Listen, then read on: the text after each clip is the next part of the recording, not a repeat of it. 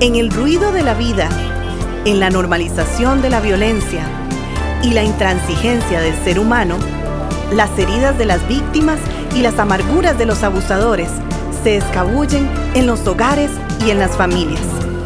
Levanta, propone un acercamiento integral, uno desde adentro, desde los lugares donde solamente Dios puede entrar. Conversemos.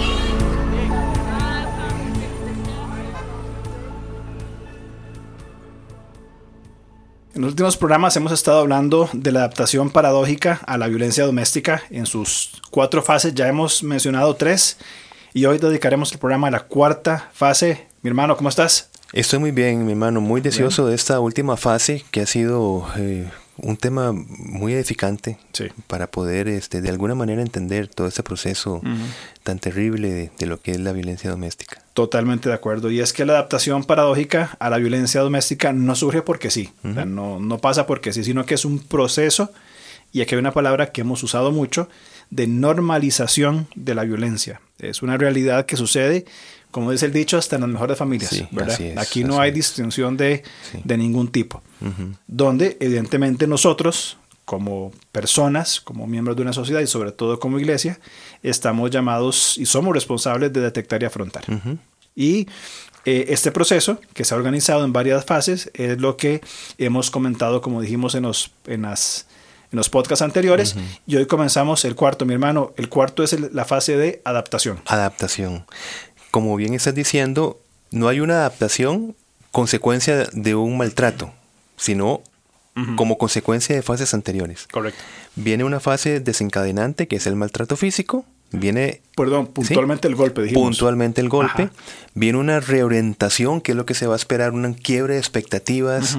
Luego, una fase de afrontamiento. Y luego viene la adaptación. ¿Qué pasa? Si la fase de afrontamiento no resulta en nada o se piensa que no va a suceder nada, entonces se cae en la etapa de adaptación, que es una especie de consecuencia inevitable por decidir aplicar una respuesta pasiva ante una relación donde media el maltrato. O sea, la situación puede tener algún resultado en la etapa de afrontamiento, pero si esa etapa de afrontamiento no se enfrenta, valga la redundancia, de una manera sabia, con el apoyo de redes de apoyo. Estoy, muy redundante, mi hermano. O sea, estoy, pero. Eh, eh, es para hacer énfasis. Con hebreísmos impresionantes aquí, ¿verdad? Entonces entramos en la fase de adaptación. Y la palabra nos advierte no, eh, que nos apartemos de los deseos pecaminosos que combaten contra nuestra vida. Y este proceso que está mencionando, que es muy importante, o esta dinámica, esta adaptación paradójica, de cuatro fases surge a, como respuesta a la pregunta que nos planteamos por qué una persona permanece teniendo recursos para salir. Exactamente. Que es muy importante recordarlo. Ahora, en esta cuarta fase, la adaptación, es cuando la víctima empieza a someterse a las condiciones externas. Correcto. Se adapta de manera paradójica, obviamente, a la violencia de su agresor, pretendiendo con esa adaptación lograr, digamos, eh, cierta estabilidad, cierto equilibrio, pero aquí lo que hay es cero esperanza y total resignación. Y es la condición de esta persona cuando dice, o, cuando decimos desde afuera, ¿por qué no sale?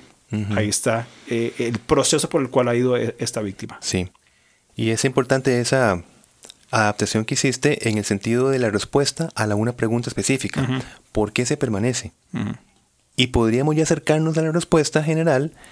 Se permanece después de perder las estrategias o no aplicar las estrategias sabias de afrontamiento. Una vez que esto sucede, se cae en la resignación. Y la víctima asume que el ambiente hostil es mayor que sus recursos para poderlo modificar. Así que encontrará, como hablaste vos, equilibrio, poniendo comillas, desde un estado de identificación traumática. Para esto deberá procurarse cambios en su personalidad, definitivamente. Luego de años, la víctima extraña cómo ella era antes.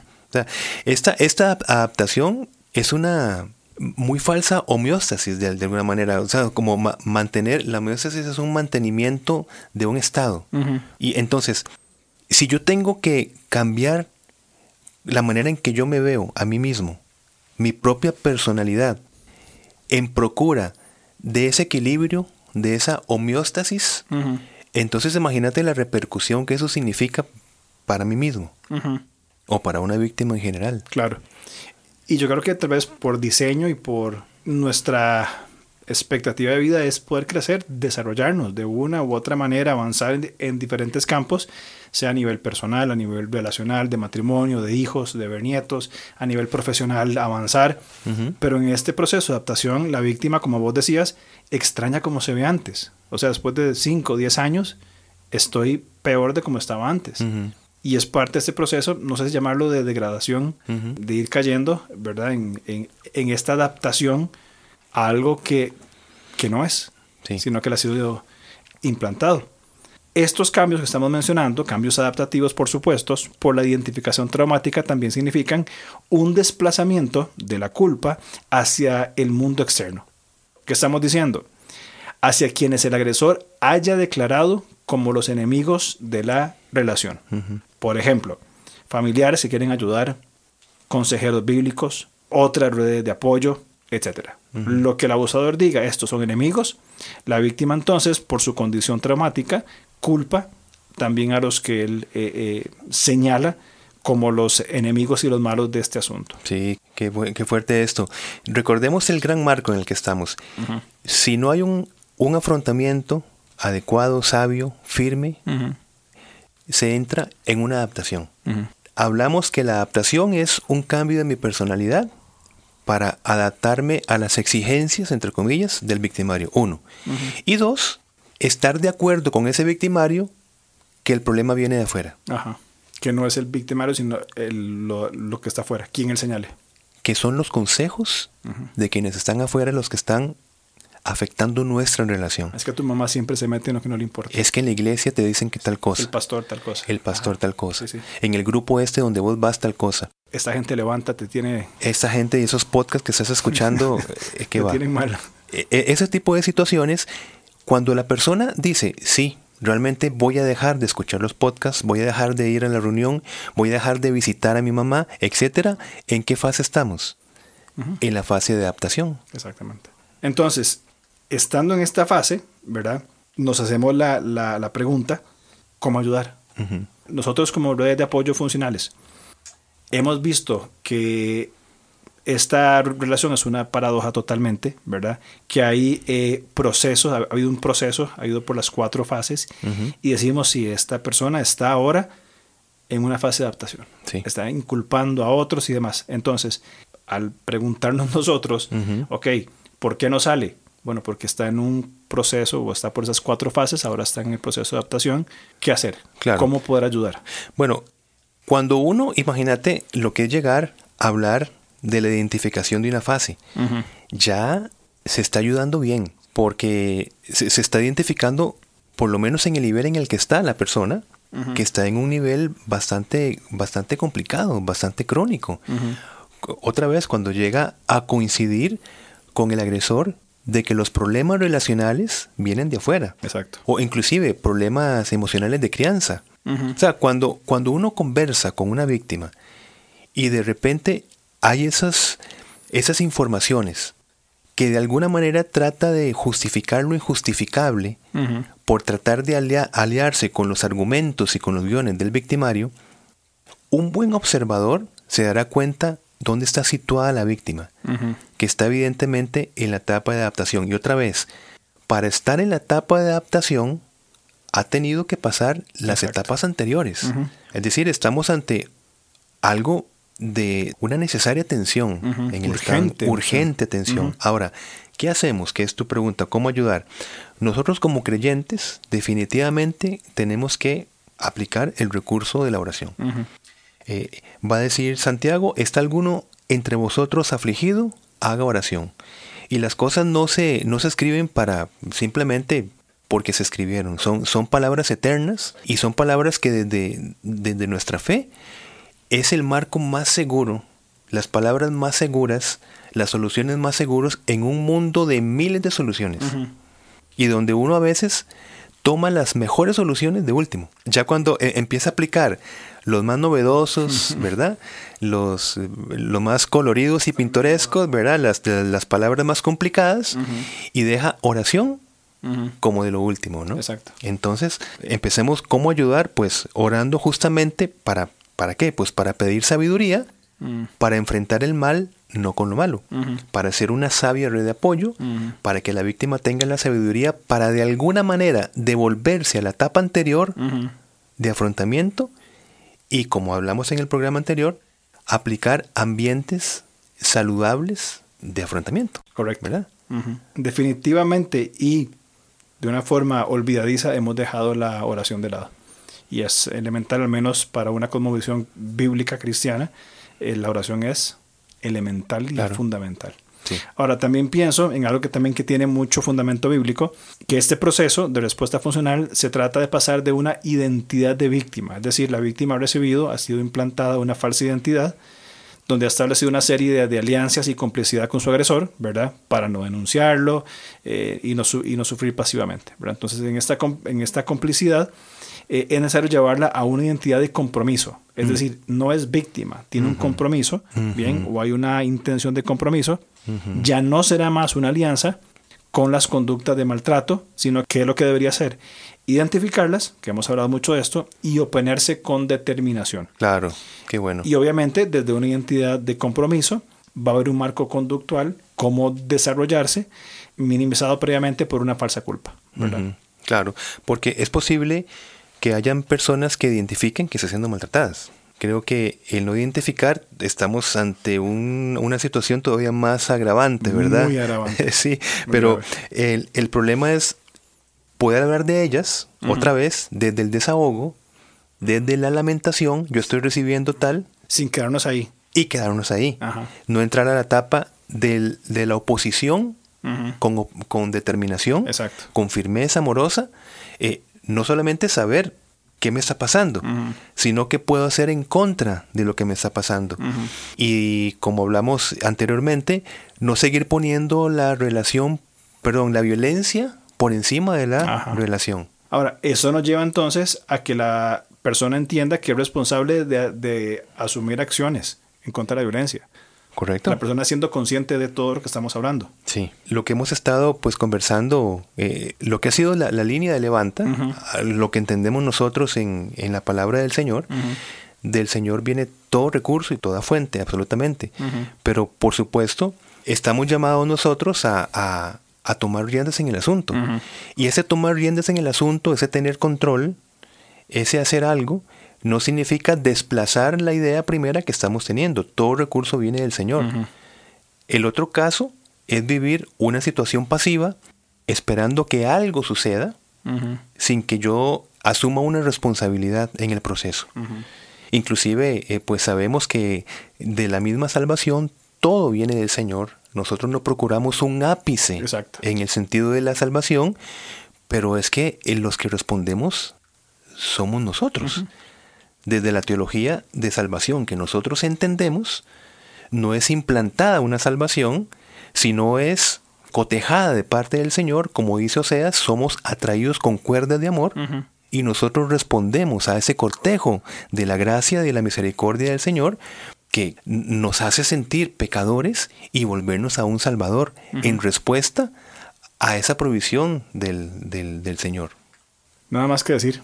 Lo dijiste muy claro y el punto. Tenemos una responsabilidad humana. Dios dispone todo, absolutamente todo, y falta simplemente la respuesta humana Claro. a ese, como vos decías, a ese cortejo con cuerdas de amor de rendirnos delante del Señor. Sí. Por supuesto que ahí está esa restauración. Creo que nos quedó un punto importante de mencionar en el cómo ayudar.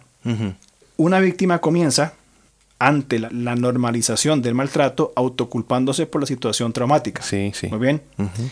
Pero adaptativa y progresivamente irá modificando su actitud de rechazo bajo la seguridad que es lo que la palabra del Señor indica. Sí, claro. Es claro. un proceso y tiene mucho que ver con lo que vos decías anteriormente. Sí, exacto. E- Es, es, es bueno que hayas mencionado esto porque, por decirlo de alguna manera, la respuesta más normal ante una situación anormal es una respuesta normal. Un juego de palabras por allí. Sí, pero sí, sí, sí. digamos, No, pero es, comprensible. es comprensible. Si, si viene algo que nos saca totalmente de, de- de nuestro sistema de valores, de creencias, de expectativas, lo normal es que yo actúe de manera anormal. Pero, siguiendo con el juego de palabras, ahora sí, lo anormal es que yo permanezca en esa anormalidad. Exactamente. Sino que, ¿y por qué lo anormal? Porque tenemos recursos de la palabra del Señor. Tenemos consejos, potencialidades y capacitaciones de parte del Señor.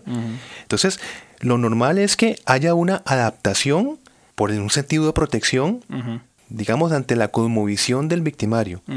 Pero es necesario que progresivamente, como vos acabas de decir, esa actitud primera vaya siendo modificada para ir rechazando estas actitudes que pretenden normalizarse, habituarse en una relación de maltrato. Y eso entonces es lo que hemos mencionado en, otros momentos, que tiene que ver con un, en la parte más práctica del asunto, ir recolectando evidencias, pruebas, eh, ir caminando hacia un punto de no retorno, donde adaptativa y progresivamente va modificando su actitud y va dando pasos que antes no daba, para saliendo de esta normalidad, para que la normalidad que vos decías no sea normal, Exactamente. sino que pueda, eh, pueda caminar de acuerdo a lo que el Señor ha diseñado y cómo debe ser la vida de cada ser humano. Sí, sí, sí. Esto es vital entenderlo porque eh, esto de, de acumular evidencias hay que hacerlo, como dice uno, como con pinzas, porque la evidencia la acumula la misma víctima. Exacto. Y la evidencia, como hemos dicho muchas veces, no solamente de que recibió el maltrato, porque es evidente que recibió un golpe, sino la evidencia de que la persona entienda si esto significa amor, si significa respeto, si esto es funcional para una familia, pero que sea la persona la que responda. Y no pensamos que van a ser preguntas banales, Exacto. este, preguntas simplistas, no, son, son esenciales. Porque una pregunta así es muy posible que la persona no esté viendo que está siendo víctima de maltrato. Porque sigue justificando, otra vez, como se tiene una alianza psicológica con el maltratador, va a decir, bueno, es que me pegó, pero en el fondo no lo quiso hacer. Ajá. O, o bueno, es que ya me pidió perdón y, y me volvió a pegar, pero es que ese día tal. ¿verdad? Ese es el punto. Entonces, la red de apoyo funcional empieza a socavar las evidencias, pero que sea la víctima. Exacto. ¿Qué significa esto que le acaba de pasar? ¿Verdad? Y por tanto concluimos que, Exacto. y la víctima contesta, Y puede llegar al punto de decir hasta aquí nomás. sí, vieras que me estoy dando cuenta. ¿verdad? Que este, estoy en una etapa de adaptación, por ejemplo. Estoy tratando de justificar la agresión, algo que no es justificable en una relación de amor y de respeto. Totalmente de acuerdo. Sí. Entonces, una vez eh, intentando nosotros en muy poco tiempo responder a la pregunta por qué una víctima permanece en una relación abusiva teniendo todos los recursos para salir, encontramos este concepto muy importante de la adaptación paradójica Ajá. y sus fases. Sí. Ahora, ¿qué pensamientos o con qué últimas reflexiones podríamos observar e- este tema? Sí. Bueno, es claro que no todas las víctimas que permanecen en entornos de violencia doméstica lo hacen por estar afectadas por una adaptación paradójica a la violencia. ¿verdad? De hecho, cuando hablamos del síndrome de Estocolmo, ¿verdad? no podemos pretender que en todos los casos se va a producir una alianza entre el secuestrador y el secuestrado, que, que es que lo, lo que sucede siempre. Entonces, una reflexión final es que esto que estamos hablando no sucede en todos los casos Ujú. donde hay violencia física, Exacto. por ejemplo, eh, básicamente, Ujú. ¿verdad? También me parece importante marcar que muchas personas permanecen bajo la desvalorización y otras acciones desadaptativas por años. Permanecen en esa condición, intentan o viven creyendo que no tienen ningún tipo de valor, viven tomando acciones que no generan respuestas efectivas, que son desadaptativas, ¿verdad? Y generalmente pueden tener causas como por ejemplo una dependencia e- emocional que son moldeadas desde una relación de apego inseguro desde la crianza, es decir, entró en una relación abusiva ya con un, con un trasfondo muy complicado en cuanto a su apego, Sí. Eh, dependencia económica, no tengo dónde ir, no, tengo cómo, no tengo cómo moverme, no tengo cómo llamar, y también un miedo combinado con expectativa de desamparo, tanto en la víctima como en los hijos. Vamos a quedarnos solos si eso termina. Sí, sí, Entonces es importante eh, eh, entender, eh, creo que hace tres o cuatro programas hablamos sobre la empatía o el hecho de ser una red de apoyo que entiende, que, que sabe estar presente, fue la expresión que usamos. Y creo que dentro de este proceso, si como vos decías, la red de apoyo buena observadora, va a poder ver estas cosas y saber estar presente para acompañar a la víctima que sea consciente de lo que está viviendo y cuáles son los pasos cuidadosos inteligentes e intencionales que hay que dar para ir saliendo de un proceso abusivo y de esta paradoja, ¿verdad?, que hemos conversado en estos programas. Muy interesante porque esto da, eh, ya como puntos finales, da una, una ruta, eh, al menos en estos tres puntos. Y hemos hablado que la red de apoyo, si tiene los recursos, va a proveer aquello que necesita ser provisto en la víctima. Si no, conectará. Exacto. Eh, por ejemplo, si la persona tiene una dependencia emocional modelada por una relación de apego inseguro, que es lo que acabas de presentar, entonces se conecta con los recursos adecuados para trabajar esa área en esa persona. Exacto. ¿Verdad? ¿Cómo, cómo, ha sido su modelo de crianza?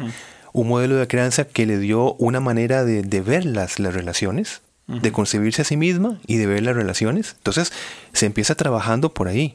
Correcto. Otro si tiene una dependencia económica, ¿cómo se le ayuda? Está muy claro. Económicamente. Exactamente. Y, que la persona empiece pues a, proveer esos recursos propios, volver a tomar iniciativas de estudio, de preparación, ¿verdad? Porque si la dependencia económica es algo que, favorece eh, esta, esta adaptación a una relación violenta, se le ayuda en esa línea, que es lo que hacemos en, en Levanta, por ejemplo. Correcto. Y lo último, viene aquí la temática pastoral, muy pastoral. ¿Cómo es posible que haya un sentido de desamparo, de temor, de expectativas, cuando el Señor nos dice que estará con nosotros siempre? Y que Él va a hacerse cargo de todas nuestras áreas y circunstancias, y la de nosotros y nuestros hijos. Eh, pienso en lo que, en lo, que le pasó a, Agar, por ejemplo, con, su hijo. Una hermosa ilustración de que el Señor se ocupa de la mujer desamparada, expulsada, vulnerable y expuesta, y no solamente en ella, sino también en su descendencia. Porque hubo promesas en la descendencia de Ismael. Claro que sí.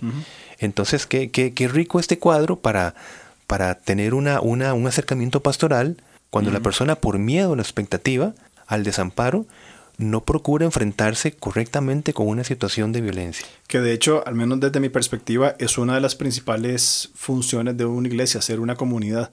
Eh, no para solamente entrar los domingos a un edificio y tener un servicio, sino de vivir la experiencia completa de la vida, dando un sentido de comunidad. Eh, no estás sola, tus hijos no están solos. Eh, si bien es cierto, el, padre, el esposo, el, abusador ya no está más eh, presentando un, potencial cuadro, eh, hay una iglesia, hay una comunidad de personas, de hombres y mujeres, imperfectos, pecadores en proceso de santificación, que están para respaldarte y para darte ese abrazo que probablemente no va a estar en otros lugares. Correcto. Muy bien. Muy bien. Creo que es un tema muy importante, ¿verdad? De comenzar a pensar un poco más allá de por qué no sale, por qué no se va, por qué sigue. Bueno, hay procesos, hay, hay eh, situaciones paradójicas que hemos comprendido en tres programas con el fin de que la red de apoyo sepa estar presente. Nada más que decir. Nada más por hoy. Entonces, nos vamos y la próxima semana, nos permite, estaremos con nuevos temas, conversando y pues intentando edificar eh, con lo que hacemos. Un gusto, mi hermano. Igualmente. Nos vemos. vemos Chao. Gracias por escucharnos. Estamos listos para seguir conversando a través de nuestras redes sociales. En Instagram, búsquenos como arroba levantacr. En Facebook, como levantacr. O contáctenos al correo alonso arroba levantacr.org.